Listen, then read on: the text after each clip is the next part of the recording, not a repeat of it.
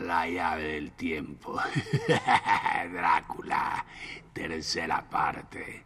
Participan Patricia Yáez, Montserrat Torreslanda, el chavito Homero Asanlongi, el loco Manuel Díaz Suástegui, el orate Carlos Montaño y el cuerdo Juan López Moctezuma.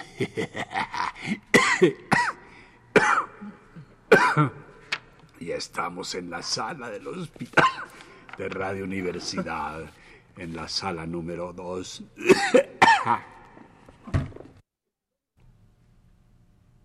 El Consejo Nacional para la Cultura y las Artes y Radio Universidad presentan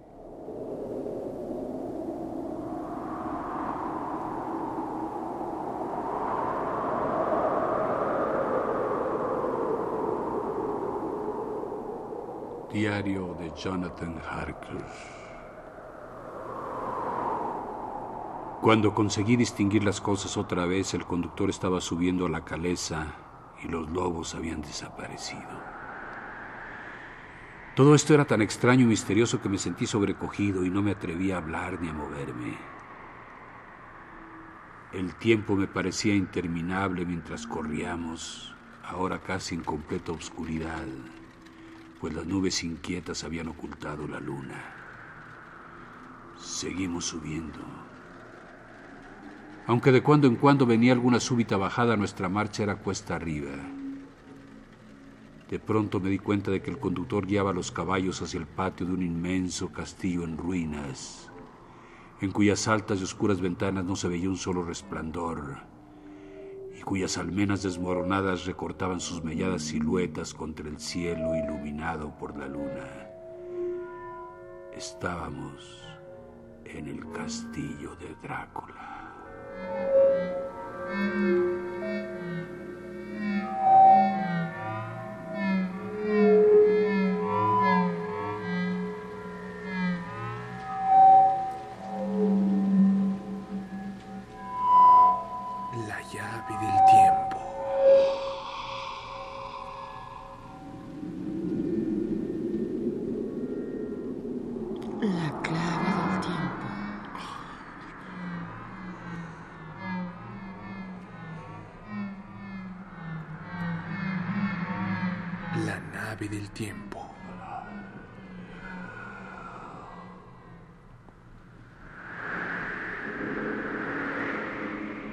El ave del tiempo.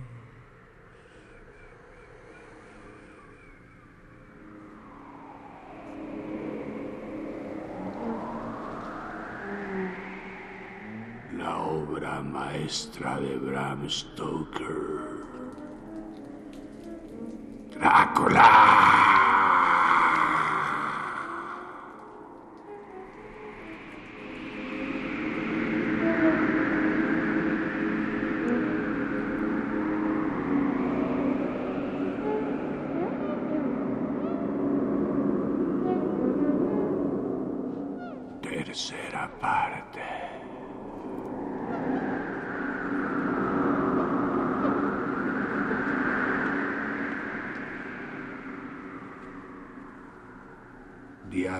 Jonathan Harkes.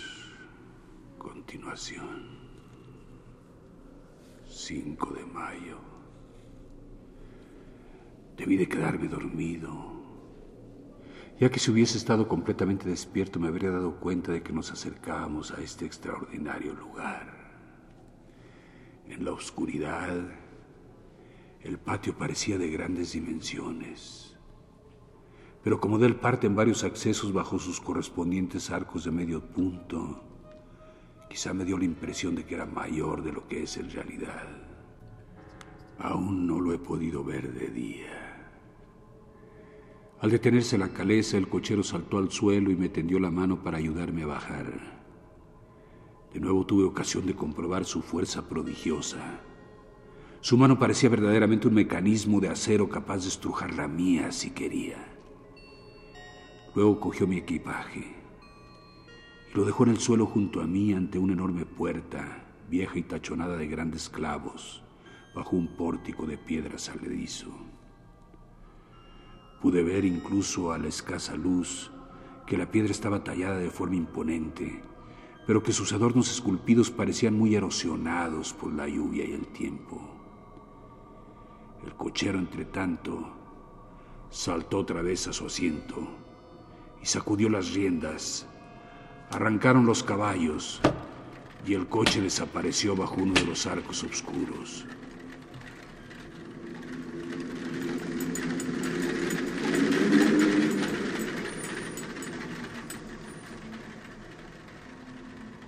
Me quedé en silencio donde estaba, ya que no sabía qué hacer. No había signo alguno de altava o campanilla. No era probable que mi voz lograse transponer estos muros severos y estas ventanas en tinieblas. Me parecía interminable la espera y me asaltaba un cúmulo de dudas y temores. ¿A qué clase de lugar había venido y entre qué clase de gente estaba? ¿En qué siniestra aventura me había embarcado? Era un incidente habitual en la vida de un pasante de abogado que le enviasen explicar a un extranjero las gestiones sobre la compra de una finca de Londres. Pasante de abogado. A Mina no le habría gustado eso. Abogado. Porque justo antes de salir de Londres me enteré de que he aprobado el examen. Ahora soy abogado con todas las de la ley. Empecé a frotarme los ojos y a pellizcarme para ver si estaba despierto. Todo esto me parecía una horrible pesadilla. Esperaba despertar de repente y encontrarme en casa con la claridad del día filtrándose por las ventanas como me pasaba a veces después de un día de trabajo excesivo. Pero mi carne respondió a la prueba del pellizco y mis ojos no se equivocaban. Estaba efectivamente despierto y en los Cárpatos. Todo lo que podía hacer ahora era tener paciencia y esperar a que amaneciera.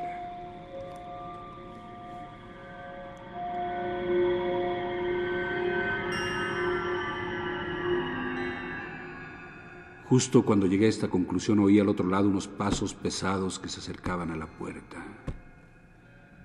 Y a través de sus grietas vi el resplandor de una luz que se aproximaba igualmente. Sonó un ruido de cadenas y gruesos cerrojos al ser descorridos. Giró una llave con el chirriante sonido que produce un prolongado desuso y se abrió la puerta. Dentro había un hombre alto y viejo de cara afeitada, aunque con un gran bigote blanco, y vestido de negro de pies a cabeza, sin una sola nota de color en todo él. En la mano sostenía una antigua lámpara de plata en la que ardía una llama sin tubo ni globo que la protegiera, la cual arrojaba largas y temblorosas sombras al vacilar en la corriente de la puerta abierta. El anciano hizo un gesto de cortesía con la mano derecha y dijo en un inglés excelente, aunque con un extraño acento. Welcome to my house. Bienvenido a mi casa. Entre libremente y por su propia voluntad.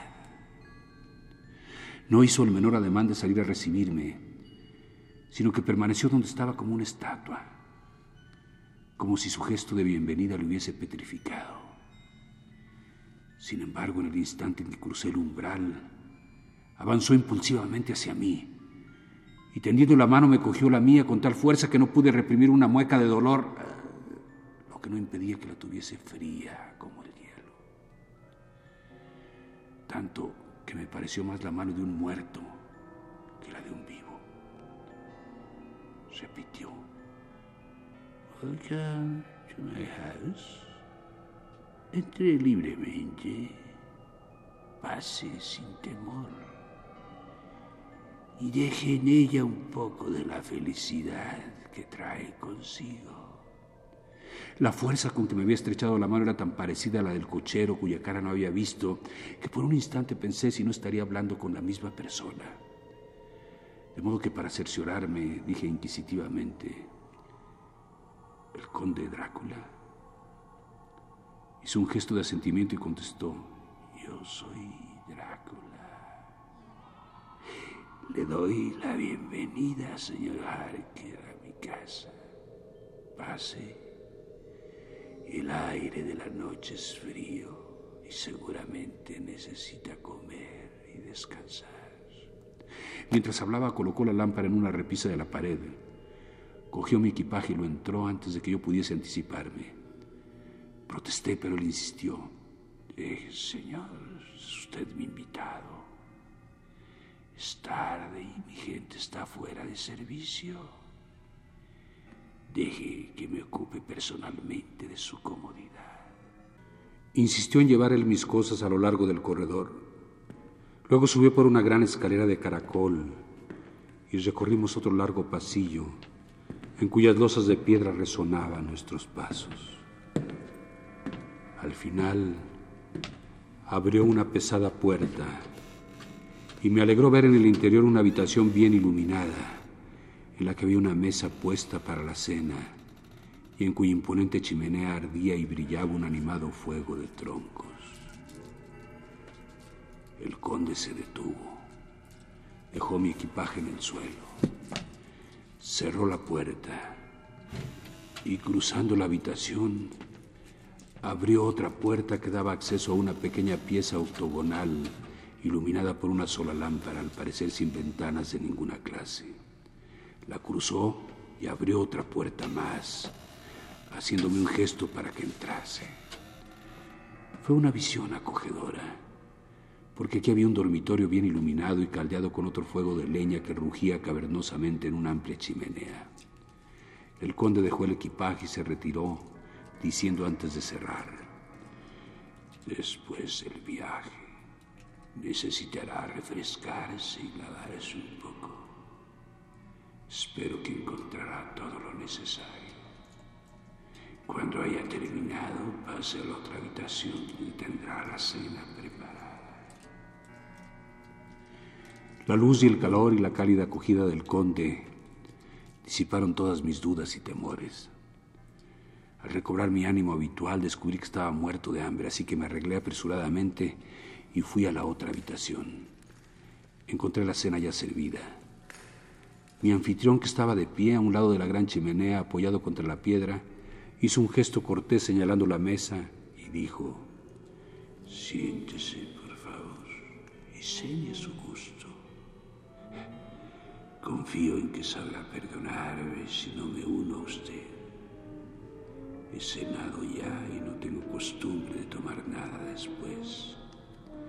Le tendí la carta sellada que el señor Hawkins me había confiado. La abrió y la leyó gravemente. Luego, con una sonrisa encantadora, me la tendió para que la leyese yo. Un pasaje al menos me llenó de satisfacción. Siento mucho que un ataque de gota, dolencia que sufro constantemente, me impida viajar durante una temporada pero tengo la satisfacción de poder mandar en sustitución mía a una persona que cuenta con toda mi confianza. Es un joven lleno de energía y talento y de una integridad natural. Es discreto, reservado y ha crecido a mi servicio.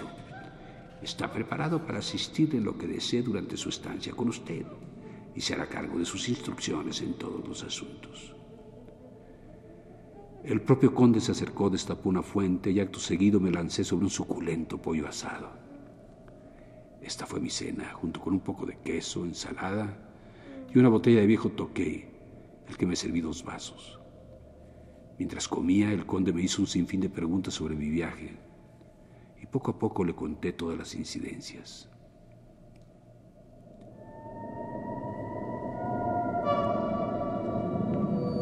Había terminado ya de cenar. Había acercado la silla junto al fuego a ruegos de mi anfitrión y fumaba un cigarro que él me había ofrecido, excusándose por no fumar. Fue entonces cuando tuve ocasión de observarle y me sorprendió su fisonomía. Tenía un rostro fuertemente aguileño, con el puente de su delgada nariz muy alto y las aletas arqueadas de forma peculiar, la frente alta y abombada y el pelo ralo en las sienes, aunque abundante en el resto de la cabeza. Sus cejas muy espesas casi se juntaban en el ceño y estaban formadas por un pelo tupido que parecía curvarse por su misma profusión. La boca, o lo que se veía de ella por debajo del bigote, era firme y algo cruel, con unos dientes singularmente afilados y blancos. Le salían por encima del labio, cuyo notable color rojo denotaba una vitalidad asombrosa en un hombre de sus años. Por lo demás, sus orejas eran pálidas y extremadamente puntiagudas en la parte superior. Tiene la barbilla ancha y fuerte y las mejillas firmes aunque delgadas. La impresión general que produciera de una extraordinaria palidez. Hasta ahora le había visto solo el dorso de las manos que tenía apoyadas sobre las rodillas a la luz del fuego y me habían parecido blancas y finas pero al verlas más de cerca no pude por menos de observar que eran ordinarias, anchas, con unos dedos cuadrados. Cosa extraña. Tenía vello en las palmas. Sus uñas eran largas, finas y puntiagudas. Al inclinarse el conde hacia mí y rozarme sus manos, no pude reprimir un estremecimiento. Quizá fue debido a la fetidez de su aliento, pero invadió una espantosa sensación de náusea, que por mucho que quise no me fue posible ocultar. El conde evidentemente se apartó al notarlo, y con una especie de tétrica sonrisa que reveló mucho más sus dientes protuberantes, se sentó otra vez en su butaca al otro lado de la chimenea. Permanecimos en silencio durante un rato. Y al mirar hacia la ventana vi la primera franja difusa del amanecer. Al mismo tiempo oí, procedente del fondo del valle, el aullido de numerosos.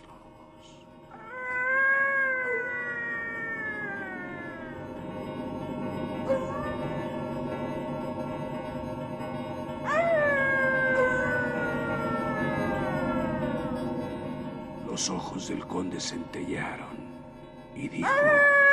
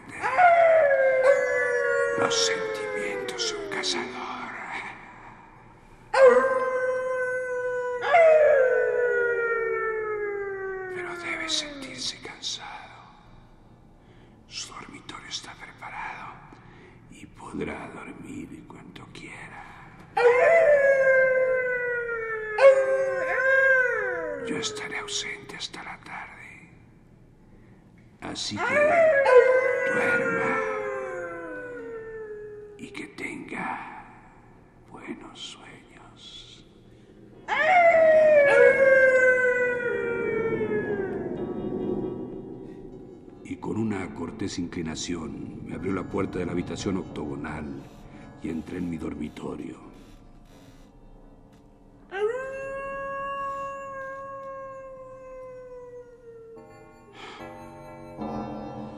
Estoy hecho un mar de confusiones. Tengo dudas, temores. Y pienso cosas extrañas que no me atrevo a confesarme a mí mismo. Que Dios me proteja, aunque solo sea por los seres que me son queridos.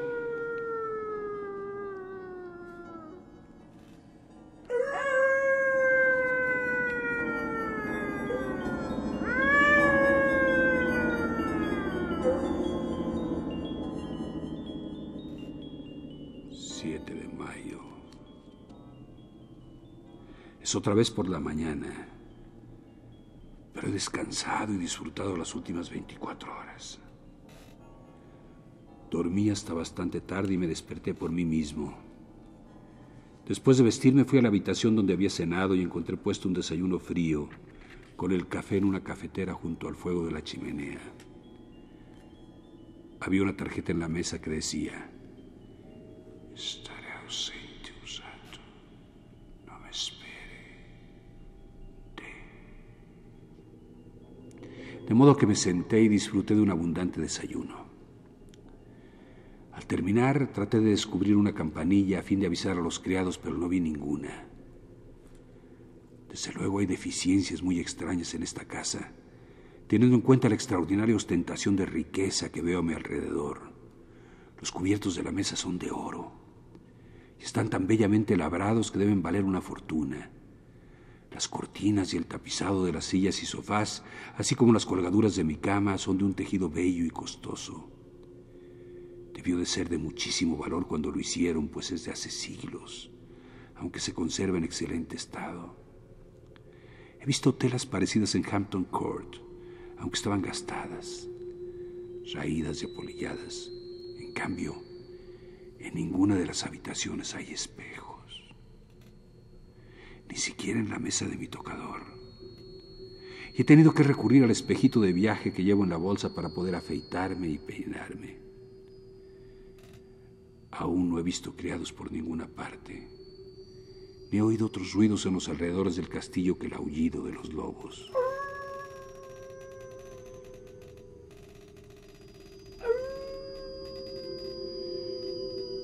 Al terminar de comer, eh, no sé si llamarlo desayuno o cena, pues eran entre las 5 y las 6 de la tarde, busqué algo para leer, ya que prefiero no andar por el castillo hasta tanto no cuente con el permiso del conde.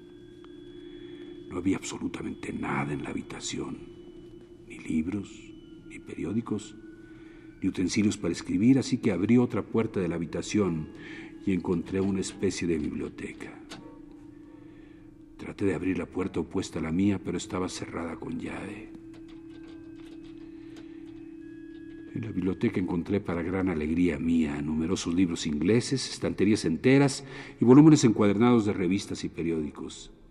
Había una mesa en el centro que estaba atestada de revistas y periódicos ingleses, aunque ninguno era de fecha reciente. Los libros trataban de los temas más diversos. Historia, geografía, economía política, botánica, geología, derecho, todo sobre Inglaterra y sobre la vida y las costumbres inglesas. Había incluso libros de consulta tales como el registro de direcciones útiles de Londres, los libros azul y rojo, el Whitaker's Almanac, los escalafones del ejército de la marina y algo que no me produjo alegría, el censo del cuerpo jurídico. Mientras hojeaba los libros, se abrió la puerta y entró el conde. Me saludó con cordialidad y expresó su esperanza de que hubiese descansado bien durante la noche. Luego prosiguió. Y me alegra que haya sabido llegar hasta aquí pues estoy seguro de que encontrará muchas cosas interesantes. Estos amigos, mis libros, han sido buenos compañeros míos durante estos últimos años. Desde que se me ocurrió la idea de trasladarme a Londres, me han proporcionado muchas, muchas horas agradables. Gracias a ellos he llegado a conocer su poderosa Inglaterra y conocerla es amarla sido el momento de recorrer las calles concurridas del inmenso Londres, encontrarme en el torbellino y la avalancha de humanidad, compartir su vida, sus cambios, su muerte, todo. Pero ah, hasta ahora solo conozco su lengua a través de los libros. Por usted, amigo mío, veo sé hablar. Pero, conde, Usted la habla perfectamente. Gracias, amigo mío, por su halagadora estimación. Pero me temo que aún me queda mucho camino por recorrer. Es cierto que conozco la gramática y las palabras, pero hasta ahora no sé manejarla bien. Por supuesto que sí, la habla a la perfección. No es verdad. Sé muy bien que si yo anduviese y hablase en pleno Londres, nadie dejaría de notar que soy extranjero. Así que no es suficiente para mí. Aquí soy noble. Soy un boyardo. gente llana me conoce y soy el Señor. Pero un desconocido en tierra extraña no es nadie. Los hombres no le conocen y no conocerles no tenerle en cuenta. Me contento con ser como los demás, de forma que nadie se pare al verme ni deje de hablar al oírme para exclamar, ah, extranjero. Hace tiempo que soy señor, que quiero seguirlo siendo, o al menos que nadie esté por encima de mí. Usted no viene solo como agente de mi amigo Peter Hawkins Dexter para ponerme al corriente sobre mi nueva propiedad en Londres. Confío en que descansará aquí un tiempo, de forma que conversando con usted pueda aprender la entonación inglesa. Quiero que cuando cometa un error de pronunciación, por pequeño que sea, me lo diga.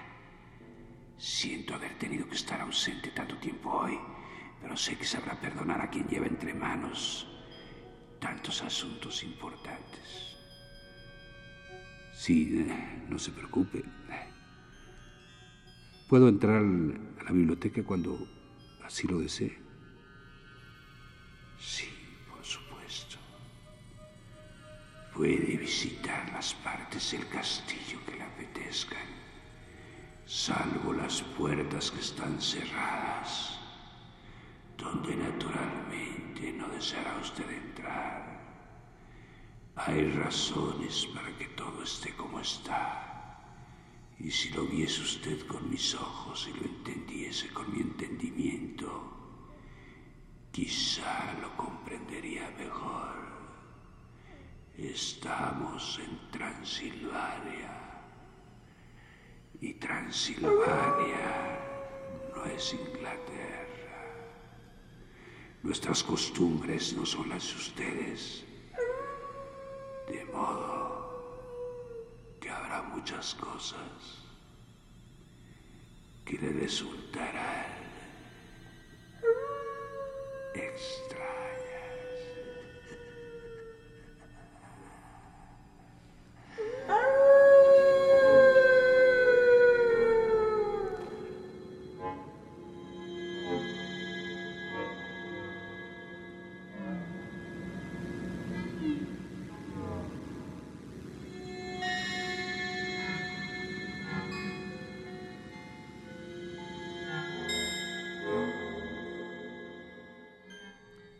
El Consejo Nacional para la Cultura y las Artes y Radio Universidad presentaron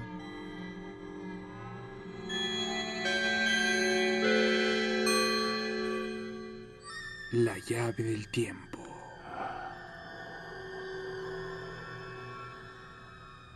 La clave del tiempo. La nave del tiempo. El ave del tiempo.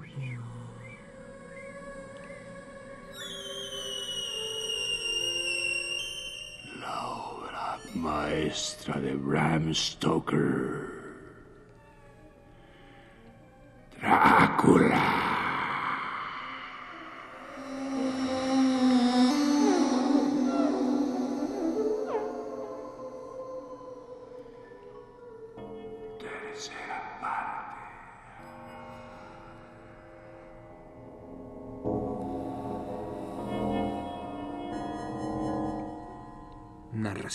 Producción y dirección.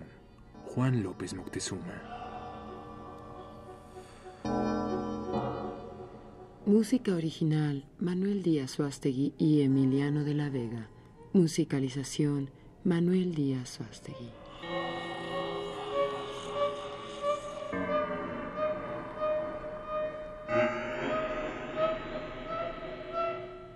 Realización técnica Carlos Montaño.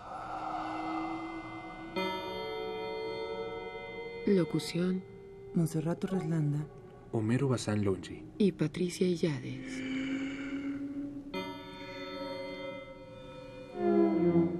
Efectos especiales Homero Bazán Longe y Monserrato Reslanda.